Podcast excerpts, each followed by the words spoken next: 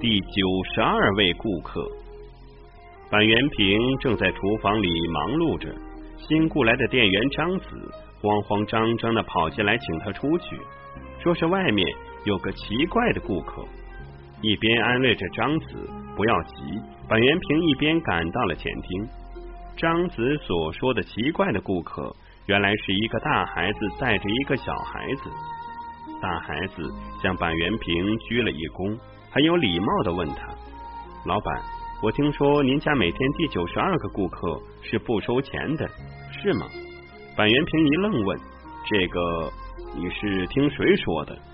大孩子说：“是听隔壁街市场卖果子的老奶奶说的。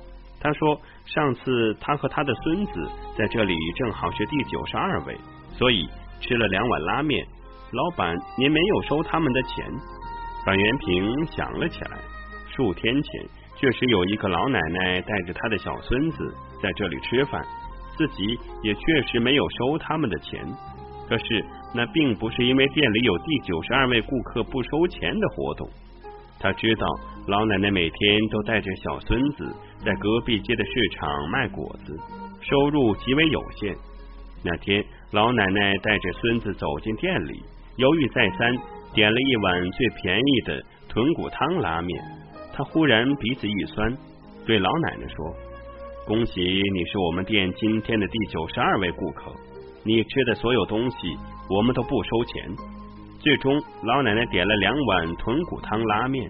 板垣平看到祖孙俩心满意足的样子，心里也很高兴。今天这两个孩子为这个理由而来，板元平有点不高兴了。我这里可不是慈善机构。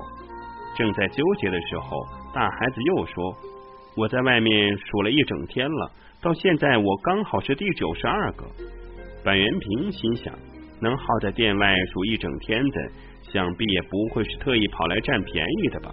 于是他点了点头：“我们的确是这样的，第九十二位顾客不收钱。那么只要是一起的，不管几个人吃多少东西，都是不收钱的，对吗？”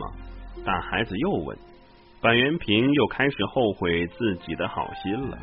要万一这孩子带了一大群人来吃一堆东西，今天这一天的好生意可算是白做了。可是到这个时候，他也只能硬着头皮对大孩子说是。大孩子一声欢呼，急忙向板垣平深鞠一躬，表示感谢，然后转身出门。不一会儿，他推着一个轮椅进来了。那是个有些憔悴的中年女子，看上去像是两个孩子的母亲。板垣平这才微微的松了一口气。这样的三个人，估计也吃不了多少。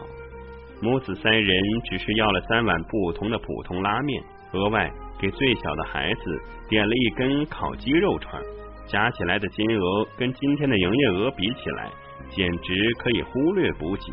临走的时候，母子三人又专门请出板垣平，深深的向他鞠躬致谢。板垣平也把他们送出店外，看着他们离去。忙碌了一天，板垣平和张子一起收拾店面。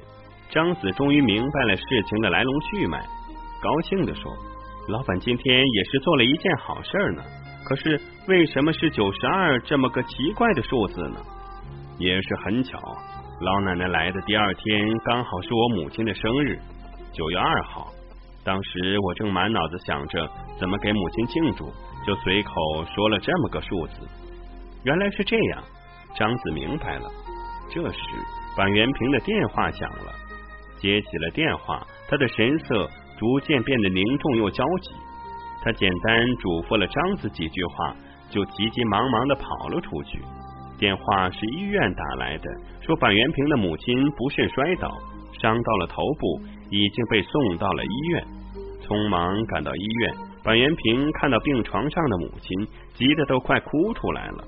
医生告诉他，他母亲在路边摔倒后，刚好有好心的路人看到了，然后为他做了心肺复苏，又及时打电话叫来了救护车，这才让他转危为安。